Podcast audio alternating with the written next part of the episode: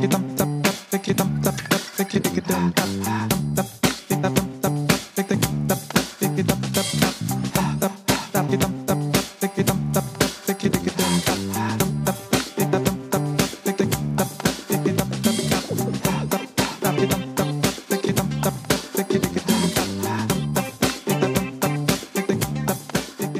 La dernière fois que vous avez utilisé un grain de folie dans votre job, c'était quand Ici, à cette ère, des tableaux Excel, des reporting, des choses très rationnelles, toujours très rationnelles dans votre job, dans celui de vos collègues, vous laissiez une place et du pouvoir à votre imagination.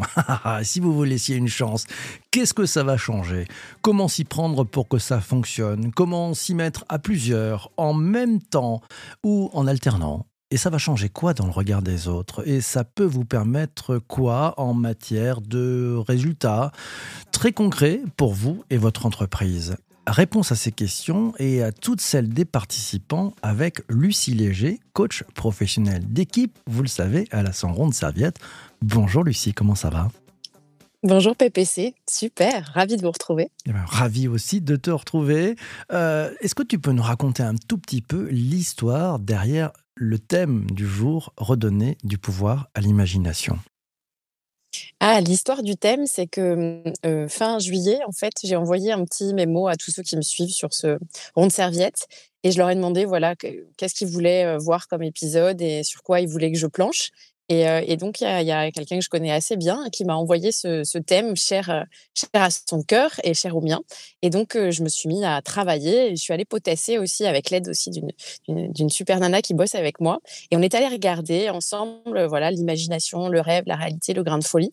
bah, en fait, c'est quoi Ça sert à quoi Et puis pourquoi pourquoi certains sont quand même super empêchés dans leur quotidien. Mmh. Alors, voilà l'histoire. C'est une belle histoire, merci. Redonner du pouvoir à l'imagination et au grain de folie qui est en vous.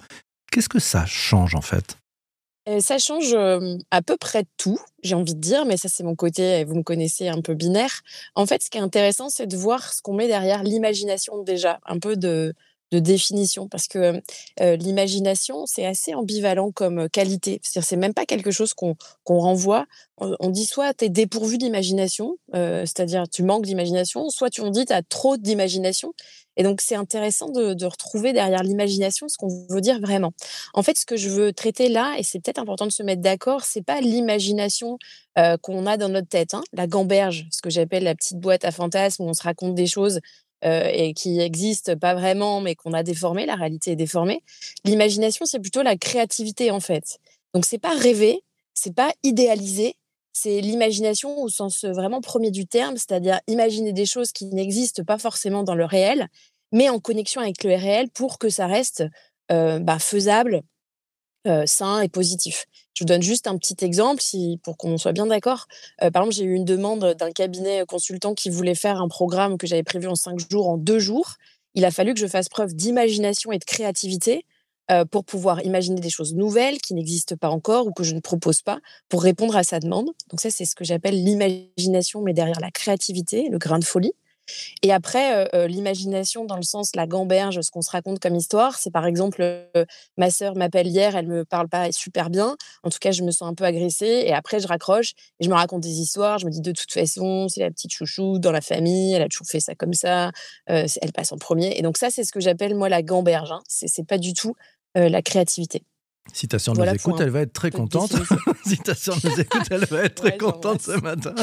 Alors, donc, je comprends bien, c'est la créativité. En fait, c'est redonner du pouvoir à la créativité. On, s'y prend comment pour que ça fonctionne?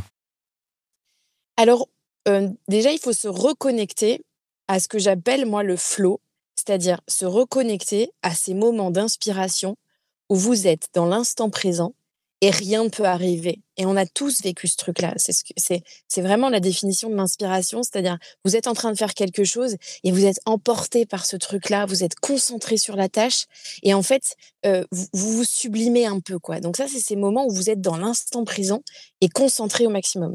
Donc déjà euh, pour pour pouvoir euh, faire ça, pour pouvoir se mettre dans des conditions de créativité, il faut mettre les conditions et les ingrédients nécessaires à ce truc-là. C'est-à-dire qu'est-ce qui, à quel endroit vous êtes le plus inspiré vous vous êtes le moins embolisé par les autres et vous êtes dans cet état maximal de concentration immédiat, il y a un truc qui est super important pour pouvoir, y arriver. Il faut lâcher quelque chose et je sais que c'est pas si simple que ça.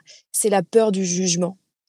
Ce qui nous empêche de proposer des choses créatives qui sortent du cadre, out of the box, c'est parce qu'on se dit en permanence, tiens, si je dis ça, qu'est-ce qu'on va penser de moi? Et en fait, oui, je vais pas proposer ce truc-là. Parce qu'en fait, ça fait pas sérieux. En fait, quand on propose quelque chose qui est un peu farfelu, on passe pour le gars qui est pas sérieux. Et, euh, en fait, euh, euh, ce qu'il faut, c'est lâcher ce truc-là, lâcher la peur du jugement, lâcher la peur du regard de l'autre, qui est dans plein de sujets, plein de thématiques. Mais ça, c'est super important pour se reconnecter à ces instants de créativité. Mmh. La peur du regard de l'autre, il faut l'oublier. C'est vrai que celles et ceux qui, qui, innovent, qui créent, qui imaginent dans le bon sens du terme pour trouver des solutions, sont souvent très critiqués en fait, parce qu'il est plus facile d'être du côté de ceux qui critiquent que de ceux qui proposent. Euh, comment, comment tu as senti quand tu as étudié ça euh, Comment ils arrivent à surmonter cette peur du regard de l'autre? On fait comment pour tourner le dos à ce regard de l'autre? Déjà, il faut accepter, je pense que ce qui m'a sauté aux yeux, mais c'est aussi mon passé de pharmacien, euh, ce qui m'a sauté aux yeux, c'est ces deux mondes qui s'opposent, la logique et le rationnel, les émotions et l'instinct. Et je travaille ça beaucoup, mais ça m'a vraiment apparu encore plus interpellant sur ce sujet. C'est-à-dire qu'en fait, quand on imagine, c'est-à-dire qu'on fait des hypothèses, d'ailleurs c'est plutôt un sujet qui peut être scientifique, c'est-à-dire on fait des hypothèses, mais être créatif et sortir du cadre, c'est quasi, on s'oppose quasiment à la culture du rationnel, de la démonstration, de la pensée par la science. Si c'est pas prouvé et pas justifié, ça n'existe pas. Euh, pour la science bah, En fait, la créativité, c'est justement d'aller explorer ce qui n'existe pas. Euh, et donc, j'ai trouvé, et ça m'a apparu hyper euh, flagrant là, que le monde s'est encore plus clivé, et je crois que le Covid n'a pas aidé. D'un côté, la science, le rationnel, les chiffres, les indicateurs, les reportings, les tableaux Excel, et de l'autre côté, l'intuition, les émotions, le coup de cœur. et Albert Einstein disait l'imagination est plus importante que le savoir, et je crois qu'il est temps de se reconnecter à cette part qui n'est pas le savoir. Et on voit bien les managers aujourd'hui, euh, le pouvoir n'est pas, n'est pas détenu grâce au savoir, il est détenu par la personnalité, la manière d'être connecté avec ses émotions. Donc en fait, être créatif, c'est se reconnecter à l'enfance, euh, à une image pas très sérieuse. Et comment on fait ça? Eh ben, on assume qui on est déjà. Et puis, euh, en fait, on arrête de supposer à la place de l'autre. Si je dis ça, il va penser que à chaque fois que vous faites ça, et on en a déjà parlé ensemble, vous gambergez, vous racontez des histoires. En fait, c'est pas la réalité. Vous êtes dans le sens de l'imagination plutôt négatif et en fait, ça, vous dessert, vous, vous, ça vous rend pas service. Vous allez un peu plus, vous vous rapprochez pas de l'objectif que vous êtes fixé en fait. Mais on va pas se mentir. Hein, parfois, c'est plus facile de se dire ouais, je vais pas faire ça parce que, et on se raconte des histoires pour justifier. Donc il y a un côté un peu feignant. Mais l'être humain est très ambivalent sur ce sujet. Hein. À la fois, il veut créer, innover, faire des choses, résoudre des problèmes, et à la fois, il a la flemme en fait. Hein. Mais ça, c'est inhérent à l'humain donc, ben, ça passe par mentalement arrêter de se raconter des histoires. Mais ça, c'est au quotidien, c'est un chemin.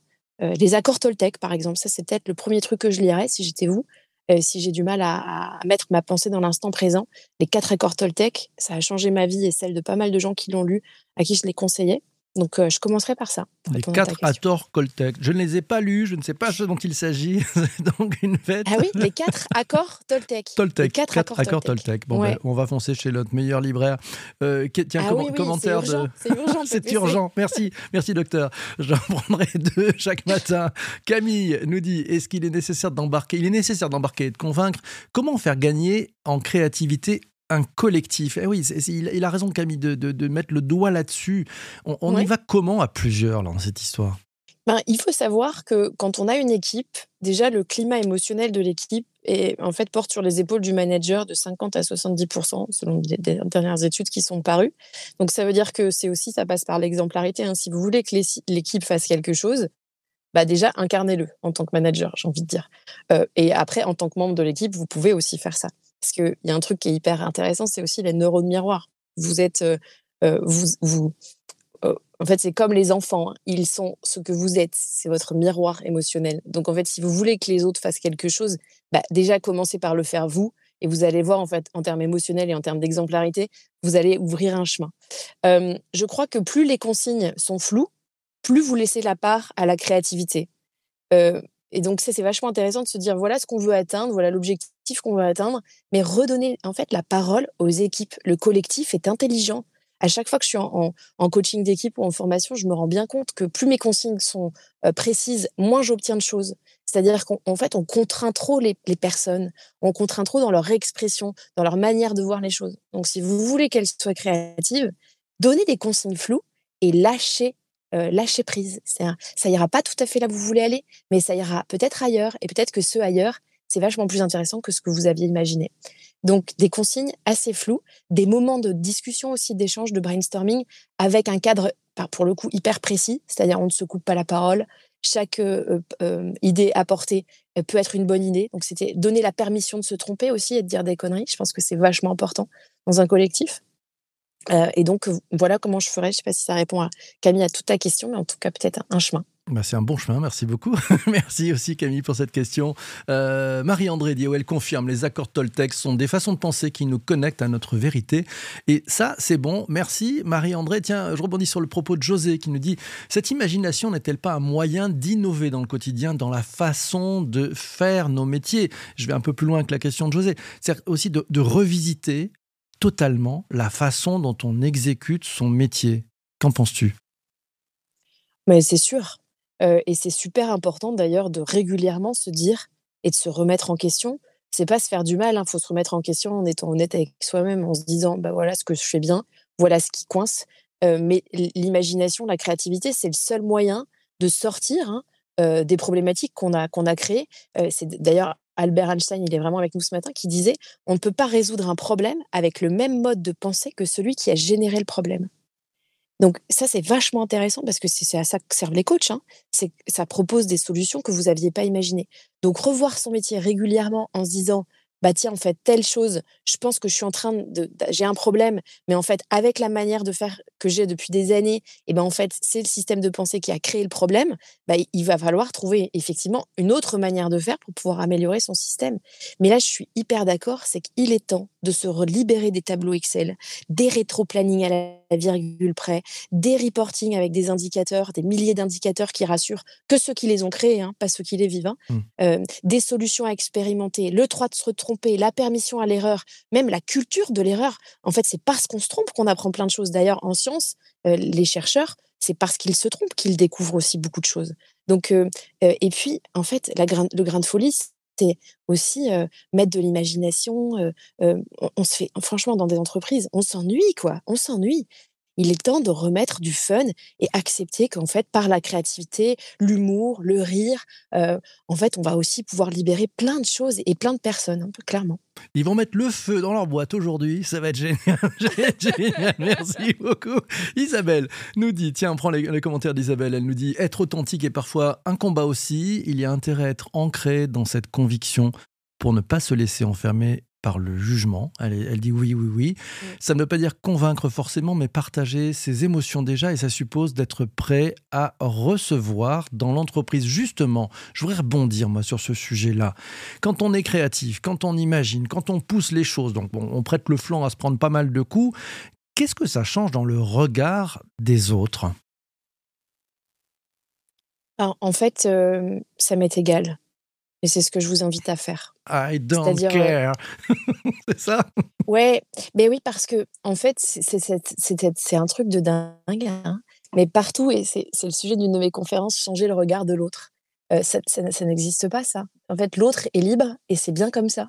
Moi, en fait, je suis libre de penser ce que je pense et personne ne peut m'empêcher de penser ce que, je pense à tel moment. C'est-à-dire, je peux aller à un enterrement et me dire, bah, cette personne-là, elle ne me manquera pas. Je ne vais pas le dire parce que c'est socialement pas acceptable, mais j'ai le droit de le penser. Je suis libre de penser ce que je pense. Et l'autre aussi.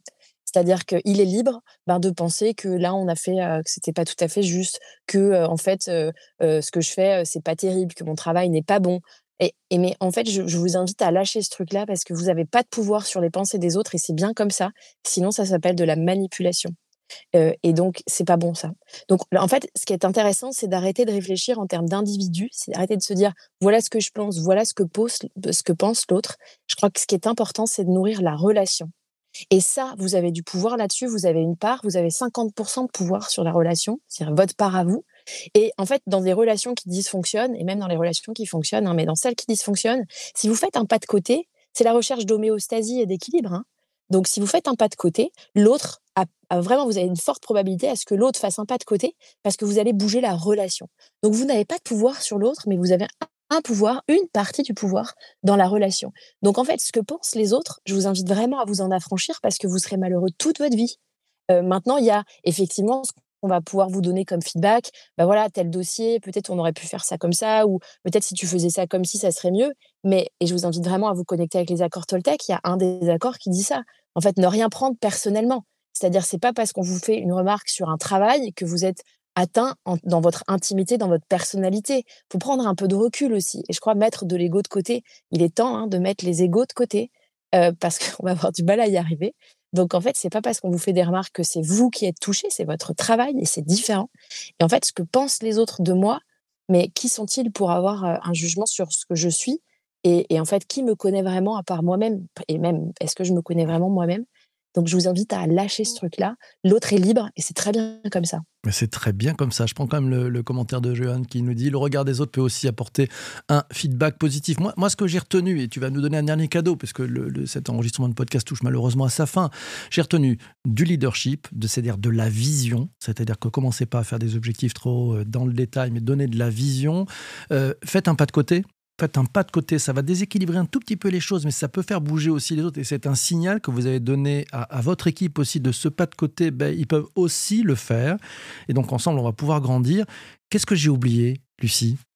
En fait, je crois qu'il y a une chose importante que j'ai pas dite, c'est se reconnecter à l'enfance et à l'insouciance.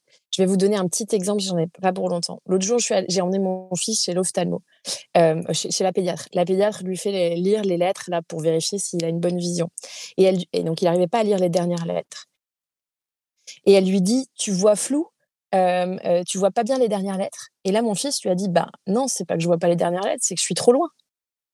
Et en fait, c'est exactement ça. Et en fait, c'est la vision du problème et le pas de côté. En fait, les enfants sont insouciants et ils sont reconnectés à une part d'imagination. Ce qui est incroyable, c'est nous qui, en fait, les pervertissons.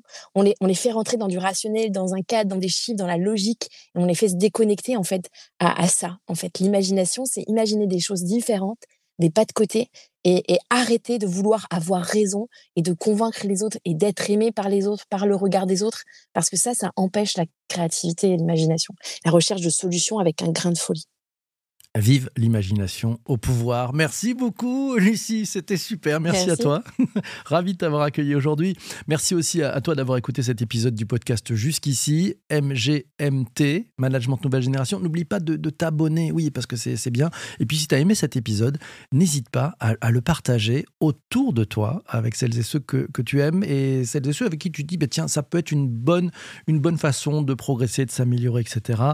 On est plus fort quand on est tous ensemble. Ciao, ciao les amis, portez-vous bien. D'ici là, ne lâchez rien. Ciao, ciao, ciao.